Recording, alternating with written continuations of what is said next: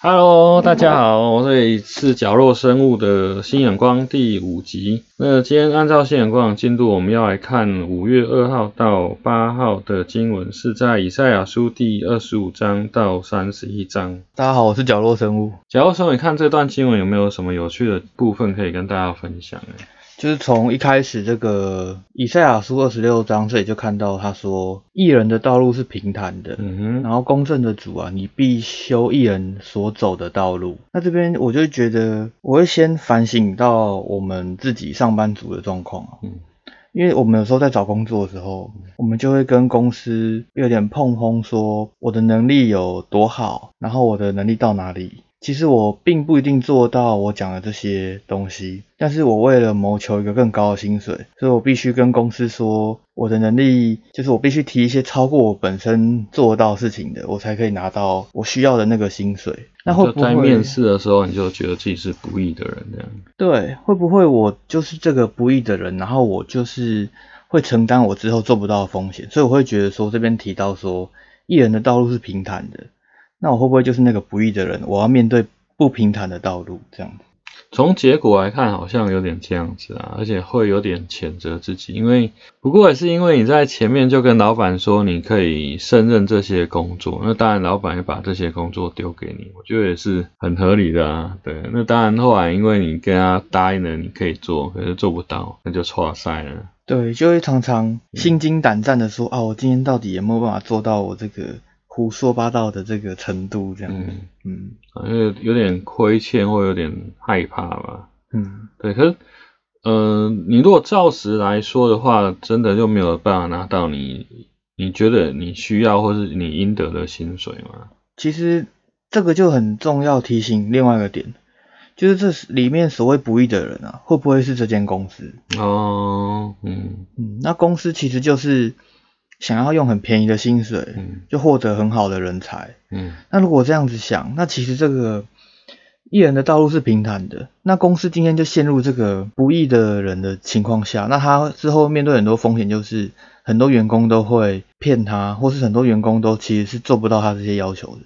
嗯，嗯，这也是有可能啊，就是想要拿基本工资，就要聘一个什么博士的啊，然后留美的啊回来这样。对，也许是有点有点苛求啊。我之前其实看过一部短片，很有意思啊，是那个人力银行的影片啊，他就拿那个，他就请几个人资来看一些履历，然后就到处批评啊，然后结果后来故事揭晓，那是他小孩的履历。然后还有一些是大导演的，对对对对对，嗯然后他就觉得，哎、然后有点乱评分这样子、哦。那有时候当然公司会拉高他的标准，就觉得，哎、你都不达标，那我就以比较低廉的薪水来聘你啊。而且也是用不合理的薪资，然后想要拿到过多的一个人才哦，也是很也是很不易啊。所以其实我们的大环境，其实我们可能是那个不义的人，但是管理我们的人也可能是那个不义的人。对啊，就整个是一个很大的不义的结构哦。那我继续看这个以赛亚书啊，他这里有提到说，你们这些好讥讽在耶路撒冷统管百姓的人啊，要听耶和华的话。以赛亚书二十八章四节，那其实他还是说，这个在耶路撒冷管理百姓的人，嗯他们其实也就是不义的管理者，就经文中就直接提到了。所以其实我们身处的结构啊，我们可能要自己反省自己，但是我们有时候也要了解到，其实这些大环境有可能对我们就是不公平。对，我觉得这也是很符合每日新眼光读经运动的宗旨啊。我觉得我们是以比较角落低层、弱势的角度重新来审视整个社会的结构，也许是压榨我们的结构哈。那当然，以赛亚书的那个背景下，它也是一个王国的末期，就是它整个啊经济秩序有点要崩解啊，就是也是很 M 型社会啊，就是有钱的越有钱，那没有钱的就一直被压榨啊。先知也是说这样的一个不公平的经济秩序要崩溃啊，就是以整个王国。国家灭亡来做一个结束哦。那我觉得台湾当然可能对照周围的国家也没有那么贫富的差距有拉很大，不过我觉得呃现在一直在讨论少子化的问题，我觉得也是可以拉拉进来谈哦，就是说很多时候我们也许认为说少子化我们都给了很多的福利啊，可是有没有可能是因为整整个经济结构是让让年轻人对年轻人不友善，不友善，让他们自己都没办法活下去哦，那他怎么可能会？有那个信心去培养下一代。对对对对对，我觉得这也是一个需要考虑的哈。那当然，我觉得有一部分当然也是有些人还是可以生啊，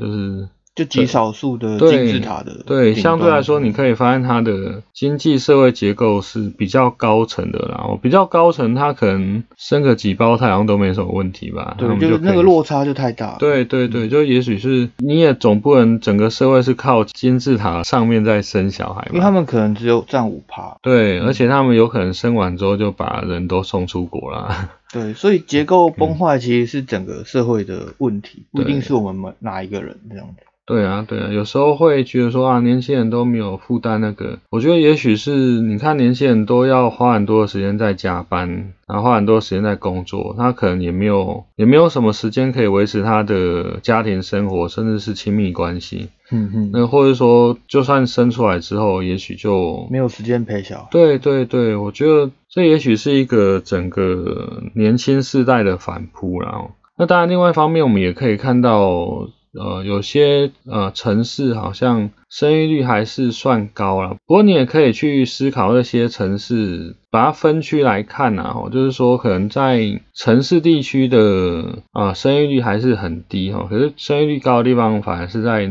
比较乡下的地方哦。你说乡下结构反而比较健康？我觉得倒也不是，我觉得也是要分析一下生育子女的那个年龄层哦，有些是很未成年就怀孕的那种，对，那种的也是居高不下，反而也是另外一种不公平呢，因为他们可能对于保护自己的资讯没有那么。多啦，所以很多就变成说他们就在呃比较 me too 的那个结构下被弄出人命出来哦，那这反而变成是台湾生育率有些地方是高的一个，也是不好的一个结果了。就是是集中在教育程度上没有那么完善，或是不太知道怎么保护自己的。地方这样对，就变台湾还是有一些新生的，可是这些新生儿变成说不是被预期的新生儿，嗯，然后当然也没有办法获得很好的的生活条件，我觉得这将来也会是一个隐忧啦，就是很就是说呃整整体的生育率来说是下降的，嗯，可是你如果扣掉一些不被预期然后来到世上的，其实整个整个状况也是不好，整个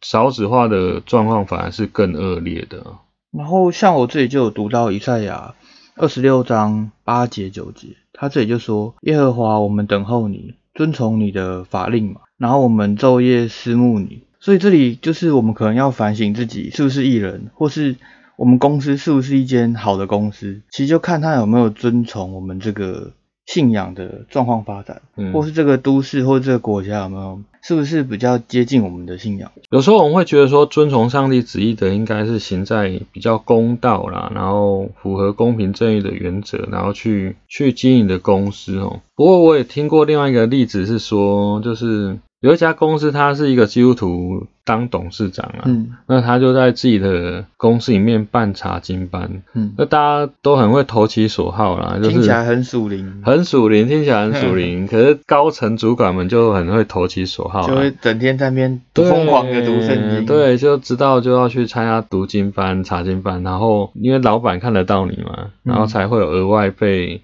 看重对对的机会，就变成说他的整个呃整个公司的经营或者人才的提拔，不是因为他的业绩的好坏，或者说他也不会着重在呃解决公司的问题。对，然后透过这样一个查经班，然后他养成一个派系派阀，嗯，对，然后只要是这个派阀的人就。就有机机会被提拔。对对对，那大家都知道嘛，大家都来参加查经班啊。但是回去管下属时候，还是像在管奴隶这样子。啊，当然啊，因为他只是他来参加查经班，也没有真的听进去嘛。然后整个公司就也不是以获利为原则啦，然后就是因为公司的经营还是要获利嘛，所以反而加速 走向灭亡。对对对，因为整个来参加。查经班的人的那个高层主管就是猪头嘛，他只是想要被看到，然后被升官。就就这情况其实蛮悲惨的。对对对，我觉得就是。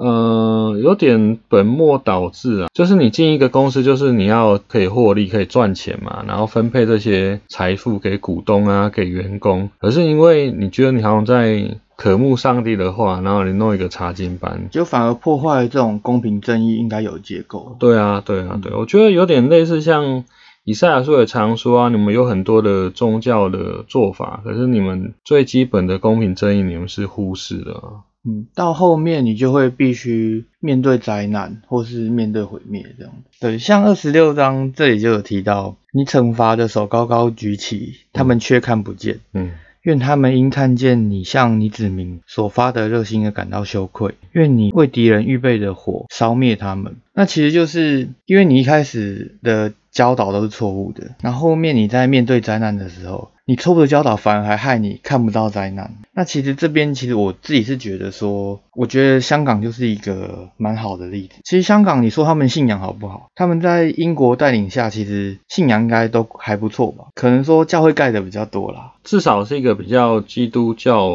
普遍的国家，有气氛的国家啦。对，但是中国在跟他们谈回归的时候，他们太多的商人其实看到的就是钱嘛。哦，对啊，因为有人说在反送中之前，香港就是赚钱、赚钱、赚钱的一个国家嘛。那当然，因为在英国殖民下，它是比较相对有基督教气氛的。可是，呃，即便在基督教气氛的教会当中，它也是赚钱、赚钱、赚钱。对，它的商业模式还有它的商业思维太太庞大了。嗯嗯。像香港的证券所啊。或者他们的各种商业发展，占整个亚洲经营的角度来说太重要了，对，所以它它其实就是真的就是那个货出得去的那个要角，就是全中国有太多的货物要经过他们那里，不管是设计啊，还是经过他们包装啊，然后卖到世界各地，所以他们当时的算盘是这个钱是打得非常重，但是他们看不到这个商业利益的背后，他们可能是被整个中国并吞，嗯，然后。被他们原本研发的所有科技啊，还有他们的这种经商的文化啊，都会被整个中国拿走，这样。嗯，不过我觉得也是因为中国背信忘义啦，因为中国跟他说五十年不变嘛，啊，有些人就觉得他们闹个五十年再说嘛。嗯，对，我觉得就整个，因为你整个受制于人之后，中国他现在就说那是历史文件了嘛，他就不认账了。问题是你看到庞大利益的时候，就你要怎么去怀疑他讲的话是假话？我觉得这也是一个算逼选的问题吧，就是他整个被蒙蔽了。我觉得先知书有一个很有趣的一个。看见就是说，先知会有一个 V 选啊，他看得到整个国家会走向败亡。不过我会觉得说，一般人也不见得看不到啦。嗯，就只是变说，在整个结构下，你也不好去直接就说那个国王穿的新衣是裸体的嘛。其实大家都是一样的角度，对，就变。可是有时候在那个情况下也不好讲啊，有时候也会很自觉的去约束自己的言论啊。像中国，他现在也很约束自己的言论嘛，他不能谈论很多东西。所以也许底层有一些声音要出来，像之前武汉肺炎也是有一些吹哨者，可是底层的声音有时候会被中间的一些管理人员给。盖埋没，对，然后上层也听不到底层底层的发生的问题，对，然后先知也许刚好不在整个结构底下，所以他比较容易可以跳脱出来讲一些社会底层的声音的。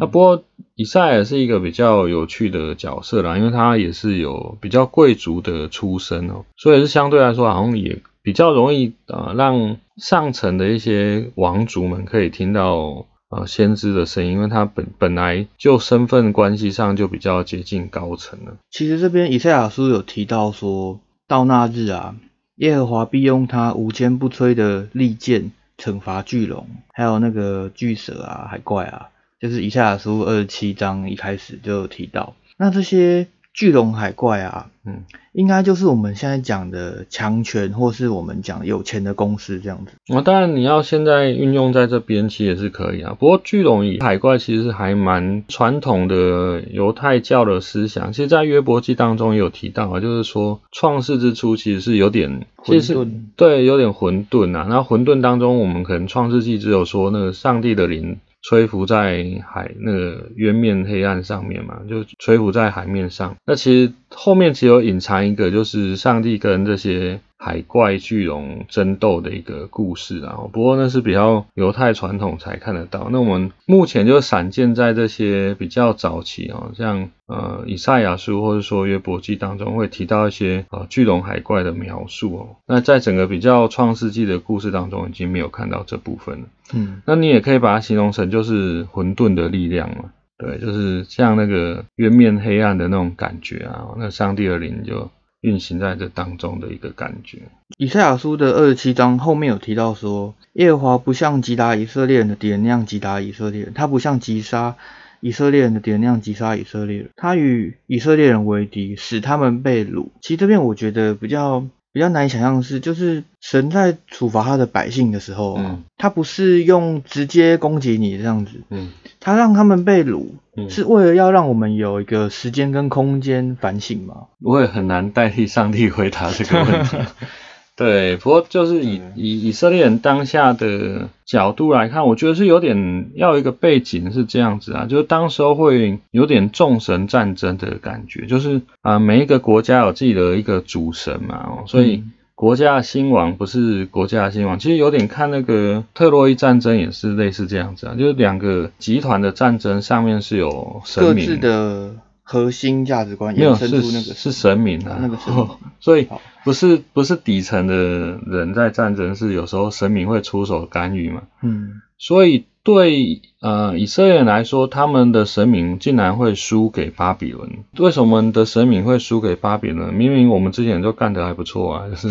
之前同意对之前之前周遭的民主被我们打垮了。嗯那这个这个神耶和华为什么后来会输给巴比伦？所以他们就有点是也是算启示吗？也是说创造，就是他们扭转了这个原本是神明的力量大，然后就会呃影响到国家。其实，在很早之前，他们面对菲利斯人的时候也是一样啊，就是说那个约柜不是一度被菲利斯人抬走对抬到大滚神里面去嘛？嗯可第二天会发现说大滚神神像是匍匐在那个约柜底下。对，我觉得这也是一个很早的一个一个苗头，然后就是后来当他们面对到巴比伦的神明，他们国家确实是打败了哦，嗯。确实是输给巴比伦，可是他们精神不灭啊，哈，精神胜利，就是说我们国家灭亡了，不代表是我们的神明，我们的呃耶和华的神输给你们的对哦，这是因为我们犯了罪，然后我们的神在对在处罚我们，我觉得这也是一个相当的创建啊，我觉得这有个关键很重要，嗯就是我们的上帝在教导我们，对，那我们不服他的教导，那不代表上帝没有办法传福音，对对对他还是可以透过你被外族统治传福音。对啊对啊对啊，只是你受不受教，就是形成你是吃苦呢，还是你活的在这个艺人的道路、平坦的道路里。嗯，我觉得这很有意思，就是说，上帝还是在掌管万物的上帝哦。虽然底下有一些势力哦，可是他还是最上面的一个。他有时有时候是任凭这些东西哦。其实呃，也是另外一个先知书是约拿书嘛。约拿不是说上帝叫往东，他要往西吗？上在路上，上帝就让他遇到暴风嘛。然后暴风因为他是坐上一个就是外邦人，就外国人啊，哦比较中性的说法，就外国人的船。对，那这些外国人的船就用他们的方式去求一些征兆，说到底发生什么事情，然后他们就抽签嘛，然后抽出来竟然是抽到约拿，所以上帝的灵也是就是对，也是运行在这些签筒当中，竟然可以抽出约拿出我们这样会。不会很预定论？不会啊，我觉得这也是、这期也是约拿书要讲的啊。我说虽然底下有不同的民族，可是上帝其实是是 handle 在这些民族上面的上帝啊。OK，那这边以赛亚书有提到一件事情，就是二十八章第十节，因为他的教导只是命命令令、命命令令，绿绿绿绿绿绿绿，这里一点那里一点。其实这里就是有点讲说，就是我们的领袖，我们宗教领袖啊，或是我们的教会啊，他的教导其实有一点太字句片面了，导致我们。领受到的这个教育是有问题的。我这边读到的是不太一样的哦，因为翻译上不同。嗯，因为在二十八章第九节是说大家抱怨我然后就是说抱怨那个这先知到底在就以赛亚说第十节二十八章第十节说他是说一刻一刻一行一行一字一字就很。很逐章逐节，对，现在的说法就逐章逐节教导这样子。然后可是第十一节很有趣哦，第十一节是说，如果你们不听我的话，然后上主要打发那外国人，就用外国的方式，然后来教训你们。那上主的方式其实也是一刻一刻、一行一行、一字一字这样子，然后走一步摔跤啊，走一步这样一点一点的来慢慢学习。当然你也可以觉得先知有点骄傲啦，就是说他的教法很糟，让大家听不下去。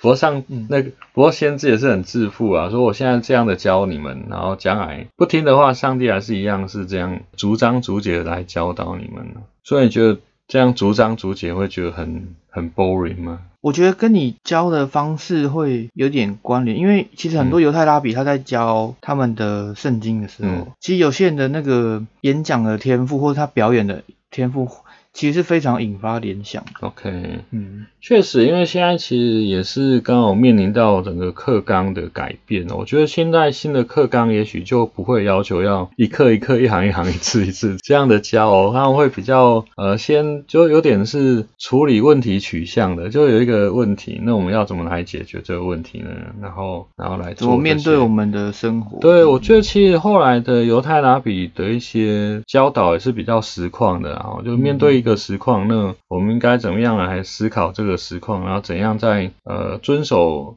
律法的一个大的原则下来面对这个实况？那当然有时候犹太拉比有很多的奇思怪想啦，不过我觉得它整体来说是对的啦，就是比较 case by case 的来思考问题，而不是一个很很硬的东西来讲。那当然，那当时候犹太拉比有他们的创建了，OK，那后来的人就还是会有点死守啦，就是。有创建跟死守，我觉得也是常常是光谱的两端在互相拉扯当中。像这个以赛亚书的二十八章二十七节啊，他有提到说打小茴香不用大锤，用棍子打大茴香不用石滚，用棒子。他这边就是有一点，是不是有一点说我不能以偏概全，我可能要把很多细节的东西挑出来分别处理，可能是。也要因材施教的意思吧，就大茴香有大茴香的处理方式啊，然后小茴香有小茴香的处理方式。但是他们都是不用这个量产的方式，他们反而比较趋近手工这样子。可能我们在教会里面受教育，或是我们受这些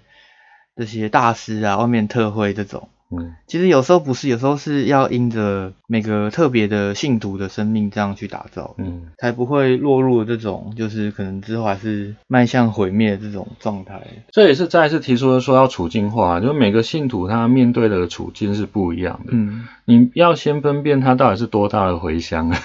所以你才要用选选一个大小适度的东西来来处理，对对对，OK。这就是我最近念以赛亚书的感受了。那如果其他的听众如果呃有听到我们的频道，你觉得你你有什么不一样的看见的话，对想法也可以来跟我们分享。那我们今天就到这边，拜拜，拜拜。